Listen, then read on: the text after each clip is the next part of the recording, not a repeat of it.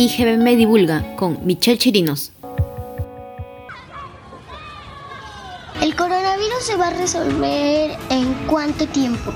Es que yo espero en mayo 7. Es que en mayo 8 es mi cumpleaños. Si el jabón mata el coronavirus, ¿por qué no hacen vacunas de jabón? Los niños siempre realizan preguntas, tienen esa curiosidad científica. Pero ¿qué pasa cuando crecemos? ¿Por qué dejamos de preguntar? Lee, comprende, curiosea, enseña, pero sobre todo, nunca dejes de aprender. Hola amantes de la ciencia, bienvenidos a un capítulo más de IGB Me Divulga, de la serie Cultura Científica. Les habla otra vez su bióloga favorita, Michelle Chirinos. En esta oportunidad tenemos como invitada a Alejandra Cutiva, de Colombia. Ella es licenciada en Física de la Universidad Pedagógica de Colombia, magíster en Astronomía de la Universidad Nacional de Colombia y actualmente realiza un doctorado en Astrofísica de la Universidad de Guanajuato en México. Hola Alejandra, mucho gusto y bienvenida al podcast de IGB Me Divulga. Hola, ¿cómo estás Michelle? Muchísimas gracias por la invitación.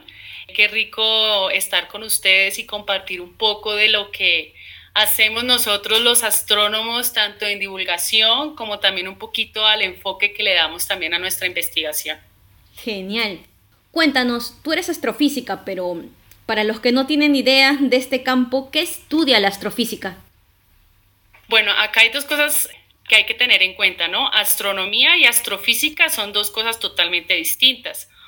La astronomía estudia eh, la posición, o sea, es encargada de descubrir el movimiento de todos los cuerpos celestes y también estudia fenómenos increíbles como los eclipses. Eso es una parte como de la astronomía. Y la astrofísica estudia la composición y estructura y evolución de los astros.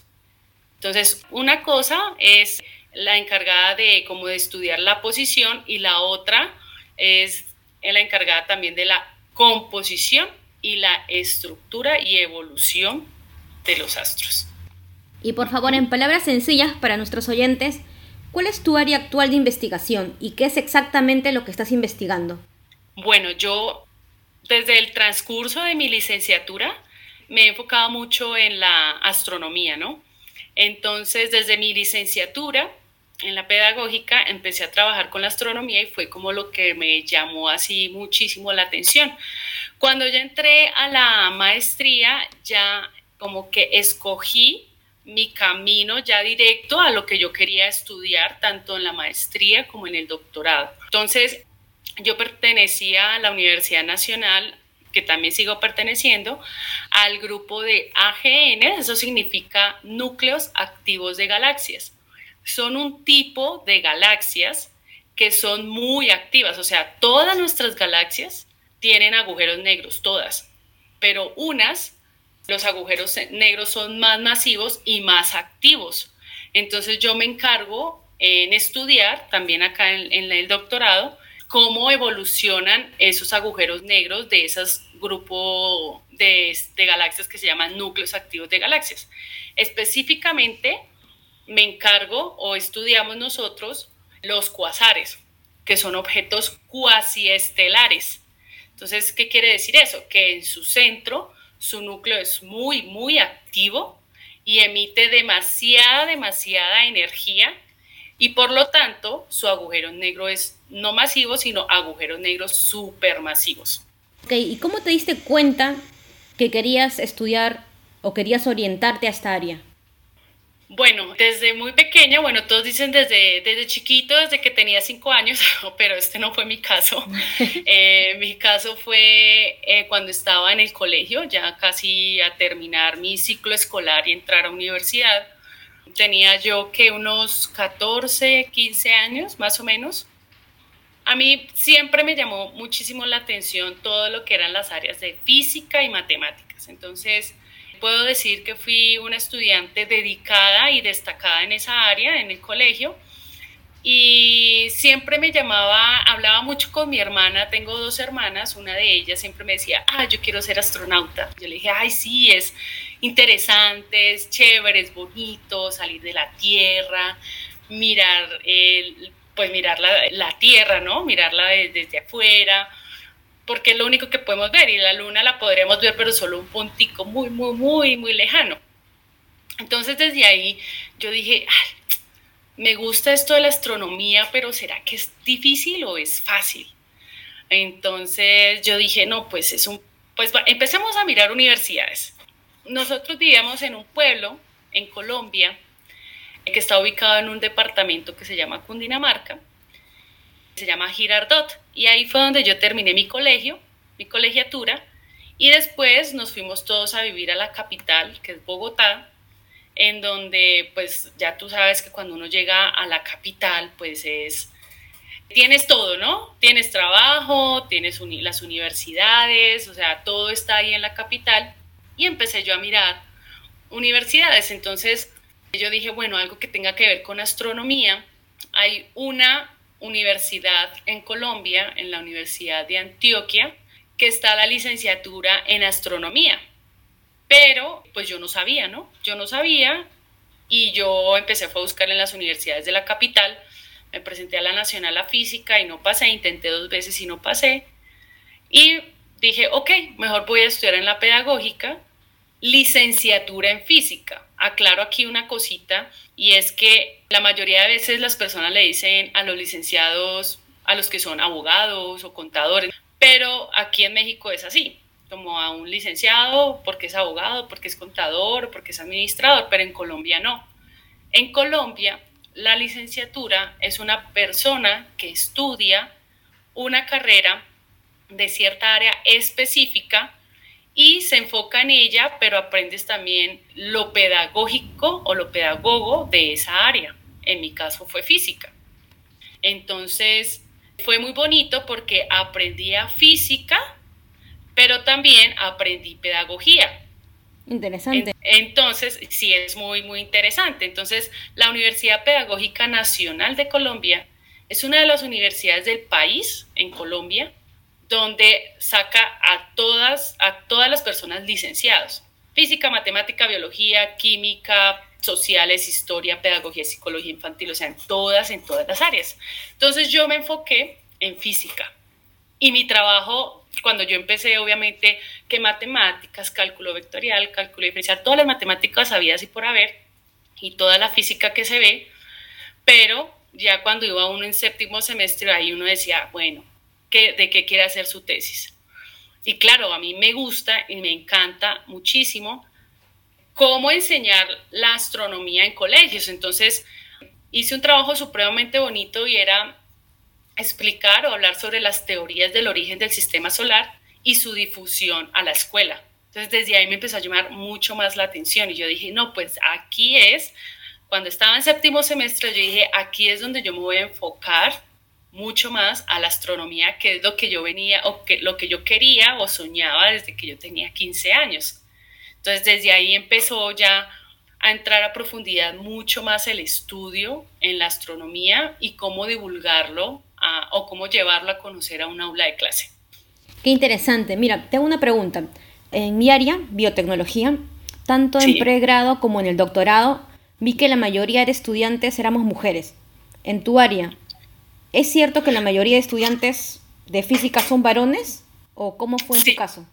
Sí, mira, mira que sí. En, física, ahí en la pedagógica, cuando yo empecé eh, mi carrera, había un grupo en la jornada de la mañana y un grupo en la jornada de la tarde, y cada grupo era como de 30 estudiantes más o menos. Yo estaba en el grupo de la mañana y de los 30 solo éramos cuatro mujeres. Wow. Sí, pero ya a medida del tiempo, cuando ya casi iba terminando mi carrera, cuando terminé mi carrera y empecé a ir a, saludar a profesores que a veces uno dice, voy a saludar al profesor tal, a ver cómo está y todo eso, empecé a ver que ya estaba como muy equilibrada la cosa, ¿no? Como que ya la física también eh, la lleva la batuta las mujeres y también los hombres, entonces estaba un poco más equilibrado.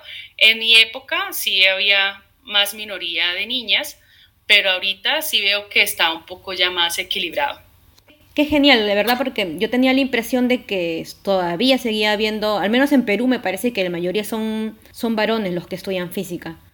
Y mira, que tú en la, en la carrera de física que es en la Universidad Nacional, igual se ve muchísimos hombres y la minoría son mujeres, o sea, son muy poquitas las mujeres. Pues dicen, no, es que es una rama de solo hombres, donde los hombres solo pueden, pero pues no, también hay mujeres que tienen como esa capacidad como de tener ese conocimiento y también poderlo llevar a una comunidad eh, científica. Interesante. ¿Crees que sea necesario incentivar la formación científica de niñas justamente en áreas en las cuales la mayoría de estudiantes sean varones, por ejemplo en física? Sí, yo creo que sí. Digamos, la formación científica de niñas, lo que pasa es que yo he tenido la oportunidad de, mm, trabajar con jóvenes eh, en colegios. Tengo cuatro años de experiencia laboral antes de venirme para México a seguir mis estudios. Yo era profesora de colegio distrital en Bogotá. Y a veces como que en los colegios no se incentivan en esa formación científica. A mí me chocaba muchísimo, o sea, yo chocaba muchísimo con los profesores porque la formación científica permite que el niño exprese sus inquietudes, curiosidades, intereses y su afán también por conocer el mundo, ¿no? La búsqueda de respuestas a través de las preguntas es fundamental para el desarrollo de un pensamiento científico. Entonces, eso no se marca mucho en los colegios. A mí, por ejemplo, me tocó un grupo de estudiantes en donde les daba pena todo, no preguntaban, no desarrollaban así mucho su pensamiento, entonces a uno les toca estar empuje, empuje, empuje. Yo creo que, y eso que eran chicos grandes, estoy hablando de 14 a 16 años. Entonces yo creo que hay que incentivar esa formación científica desde pequeños. O sea, que toda esa inquietud que tengan los niños, porque nos damos cuenta que hoy en día o lo, lo hablo eh, frente a mi experiencia como astrónoma, que cuando uno va a dar alguna charla de divulgación, un niño de 5 años lo derrumba uno con una pregunta. No sé si a ti te ha pasado, porque a veces esos niños tienen tantas preguntas que ellos creen que uno tiene todas las respuestas, pero no es así. Entonces, a veces se deja pasar por alto y dice, ay, no, pues el niño a veces dice preguntas bobas, pero es que no, son preguntas bobas. A veces uno se pone a, pensar y no son preguntas bobas.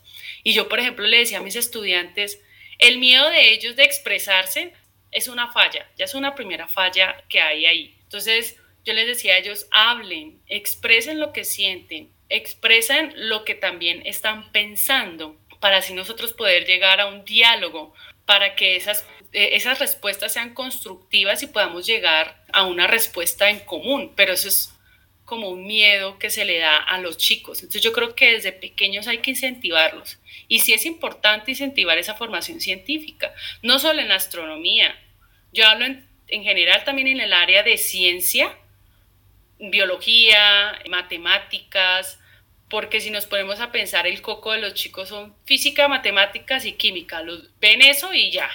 Dicen, no, yo de aquí no soy. Entonces es bonito incentivarlos y motivarlos. Creo que yo dejé huella en los colegios donde estuve y a veces mis estudiantes me escriben por Facebook o por Instagram o por Twitter y me dicen, profe, gracias a usted estudié nutrición, gracias a usted estudié arquitectura, gracias a usted soy abogado, soy contador, porque no es de la rama de la ciencia, pero de una u otra forma se le dio esa, se le incentivó esa formación, ese pensamiento crítico a ellos para poder hacer lo que ellos quisieran, ¿no? Estoy muy de acuerdo con lo que mencionas, sobre todo que yo también he visto que hay bastante miedo por preguntar, pero me parece que eso viene desde el colegio, del hecho de que tú preguntas y te dicen, ay, ay qué pregunta más tonta, yo otra vez voy a repetir. Entonces, como que eso prefieres quedarte con la duda a que te digan, no, es una pregunta tonta y quizás no sea. Y aún así, creo que no hay ninguna pregunta tonta. Si tienes una duda, hay que preguntar. Mira, yo le decía a mis estudiantes, no hay pregunta boba, es más bobo el que no pregunta. Exacto. Totalmente de acuerdo. No, hay, no, sí, o sea, yo le decía a ellos, perdón la expresión, pero es que no hay, no hay ninguna pregunta boba y a veces veía que alguien hacía una pregunta y se reían. Entonces yo le decía, a ver, ¿de qué se ríe? Si tú miras la pregunta y le sacas tus partes de cada una de ellas, es una pregunta buena. O sea, es una pregunta interesante. De pronto no es la super guau, pero también se puede modificar unas cositas de esa pregunta y sacar una pregunta que sea excelente, ¿no? Claro, igual también el hecho de corregir de los profesores, que está bien, pero la forma como se hace, me parece que a veces tienden a minimizar al estudiante y eso hace que, que los alumnos pierdan esa confianza, incluso hasta pierdan la curiosidad. Y me parece que eso es lo que se debería cambiar. Exacto, sí, eso es verdad. Considerando que el pensamiento crítico se refiere a la capacidad de, de identificar, analizar, evaluar, clasificar e interpretar lo que está a nuestro alrededor y así dudar, por ejemplo, de las afirmaciones que suelen aceptarse como verdaderas, por ejemplo, poder discernir que la Tierra realmente es redonda porque entendemos el experimento de Eratóstenes o simplemente porque nos fijamos en los usos horarios y sabemos que en Latinoamérica es de día mientras que en Europa es de noche. Sin embargo, aún en estos tiempos hay gente que cree que la Tierra es plana, por ejemplo. Sí. Por más que haya evidencia de sobra que confirma lo contrario. Entonces, ¿crees que es necesario incentivar el pensamiento crítico en todas las personas y cómo crees que se deba fomentar el pensamiento crítico en la sociedad? Mira, lo del pensamiento crítico, como tú decías, se refiere a capacidad de identificar, analizar todo lo que tú acabaste de decir. A mí me parece que en las personas sí hay que aplicarlo, porque entre ese pensamiento crítico también se destacan claridad y precisión en formulación de problemas, comprensión y análisis más eficientes, mejor planificación y administración de actividades y también cómo promover ese pensamiento crítico en las aulas de clase, ¿no? Porque ahora el futuro de cada uno de nuestros países son las personas que se están capacitando y estudiando más en un aula de clase. Ese va a ser el futuro, aunque en muchos países no se invierten en educación, no se invierten en muchas cosas. Ese es el futuro.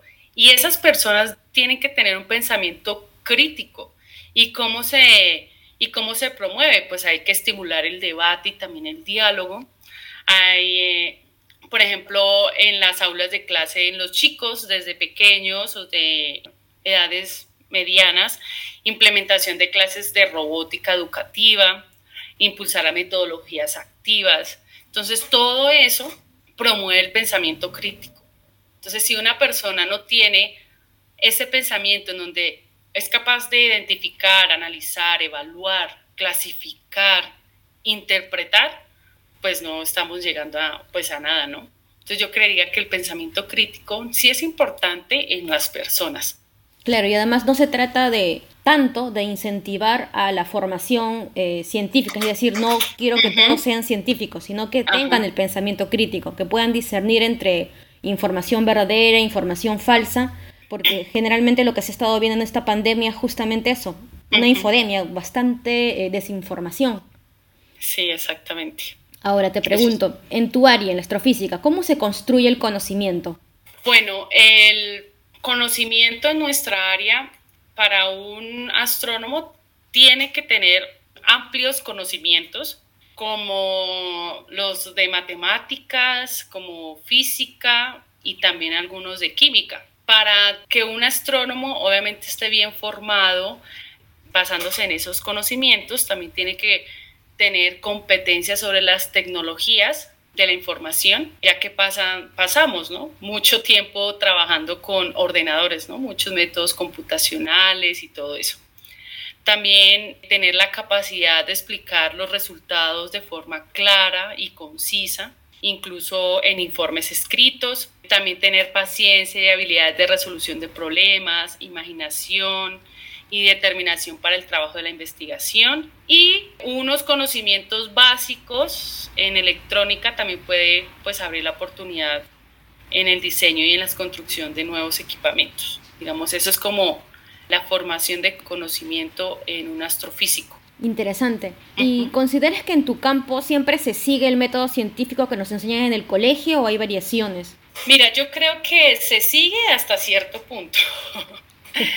Porque, mira, yo como estudié física, yo digo que la física va mucho de la mano de lo experimental y de lo teórico. Si no hay una balanza entre esas dos, pues hay como un desequilibrio, ¿no? Como que a veces pega más lo teórico que lo experimental, pero es que yo tengo que estar segura que de lo que estoy haciendo teóricamente también se demuestre experimentalmente. Yo tenía, voy a hablar de una experiencia que tuve cuando estaba preparándome como licenciada. Tenía una maestra en electricidad y magnetismo. La profesora excelente, yo creo que ha sido una de las mejores docentes que yo tuve en mi carrera de licenciada. Y ella explicaba todo lo teórico, todo, todo, todo. Yo sé que a veces es denso, yo sé que a veces es, cansa visualmente a los jóvenes, a los niños, que un docente se pare en un pizarrón y empiece a dar clase magistral, eso cansa. Pero lo más bonito de esa materia era que la profesora eh, explicaba la teoría, pero lo explicaba también eh, experimentalmente. Entonces traía su carrito de experimentos y comenzaba a explicar que la ley de Coulomb es esta, pero la podemos mostrar aquí y acá. Y yo decía, wow, interesante. Entonces, si hablamos de método científico, uno primero es la observación, obviamente nosotros la observación como astrónomos la tenemos, y también una parte de la observación es darse cuenta o percibir aspectos de, de la naturaleza.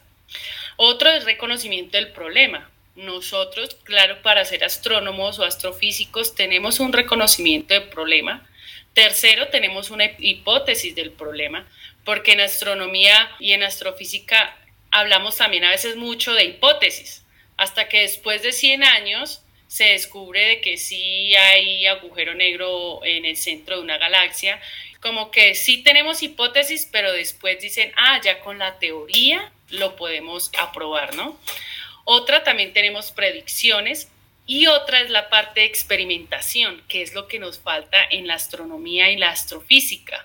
Está toda la teoría, están todos los telescopios, pero a veces la información de los telescopios, lo que nos llega, esa información sí es importante, pero a veces uno dice, o sea, estoy haciendo cosas tan interesantes que concuerdan mucho con la teoría, pero ¿cómo hacemos para, la información nos viene de los telescopios, pero ¿cómo hacemos para estar bien acertados? ¿Sí me entiendes?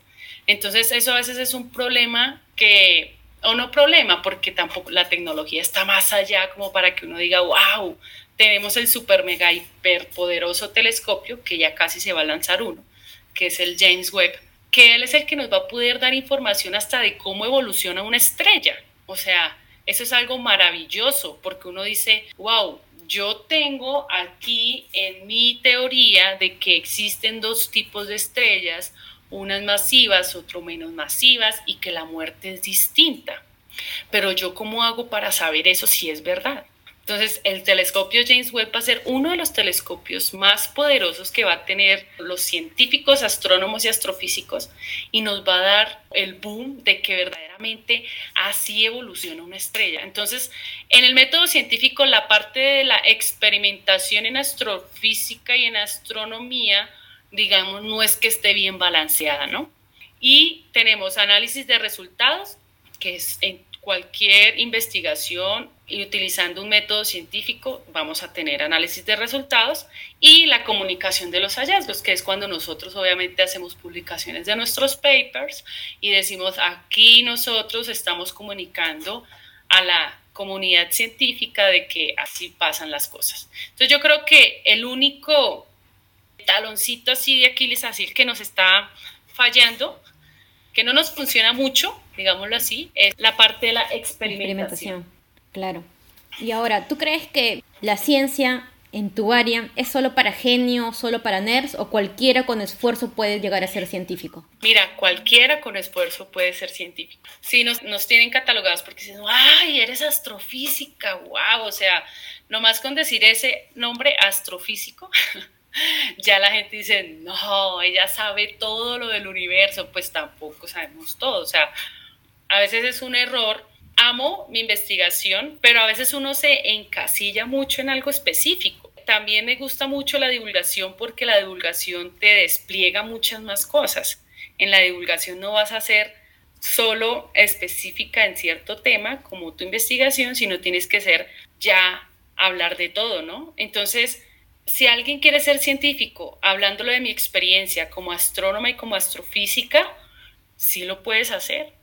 O sea, puedes luchar, puedes estudiar, hacer una carrera de física, hacer una maestría en, en astronomía y estando en la maestría te dan varias líneas de investigación, no solo galaxias, también astrofísica solar, también cosmología, que es más teórico, la parte de evolución estelar, eh, de exoplanetas, o sea, hay muchísimas ramas de, de la astronomía que uno puede escoger y cuando tú eres dedicado, eres constante y persistente y eres exigente, de la exigencia está la excelencia. Entonces vas a, tener muy buenos resultados, vas a lograr a lo que quieres llegar. Si quieres aprender más la divulgación, yo creo que la divulgación también a uno lo hace, le hace a uno aprender muchas más cosas. Tú eres astrónomo, pero cuando hablas con una persona que le interesa la astronomía, ahí tú eres más suave y eres más delicado, más amable con los términos de poder explicar algo que te apasiona. Entonces, puedes ingresar a grupos de divulgación. Hay muchísimos. Aquí en astronomía, en el Departamento de Astronomía de la Universidad de Guanajuato, hay un grupo que se llama Astronomía Divertida y lo lidera dos profesores investigadores de del Departamento de Astronomía y compañeros también colombianos, mexicanos, nicaragüenses. Entonces es bonito porque cada vez que uno se acerca a la comunidad, a la gente que te rodea, ahí te das cuenta de que lo que te preguntan, tú lo respondes con certeza, con amabilidad, con dulzura, porque ya no estás usando términos técnicos, sino... Y que pueden asustar.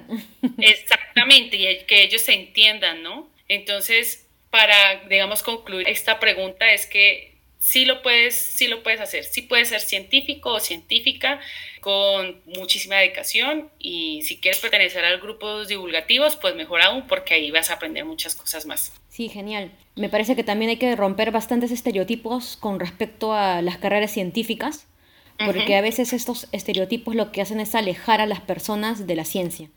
Sí, exactamente. ¿Tendrías algún consejo final para un futuro astrofísico, astrofísica? Por uno ser astrónomo no va a ganar millonadas, ¿no?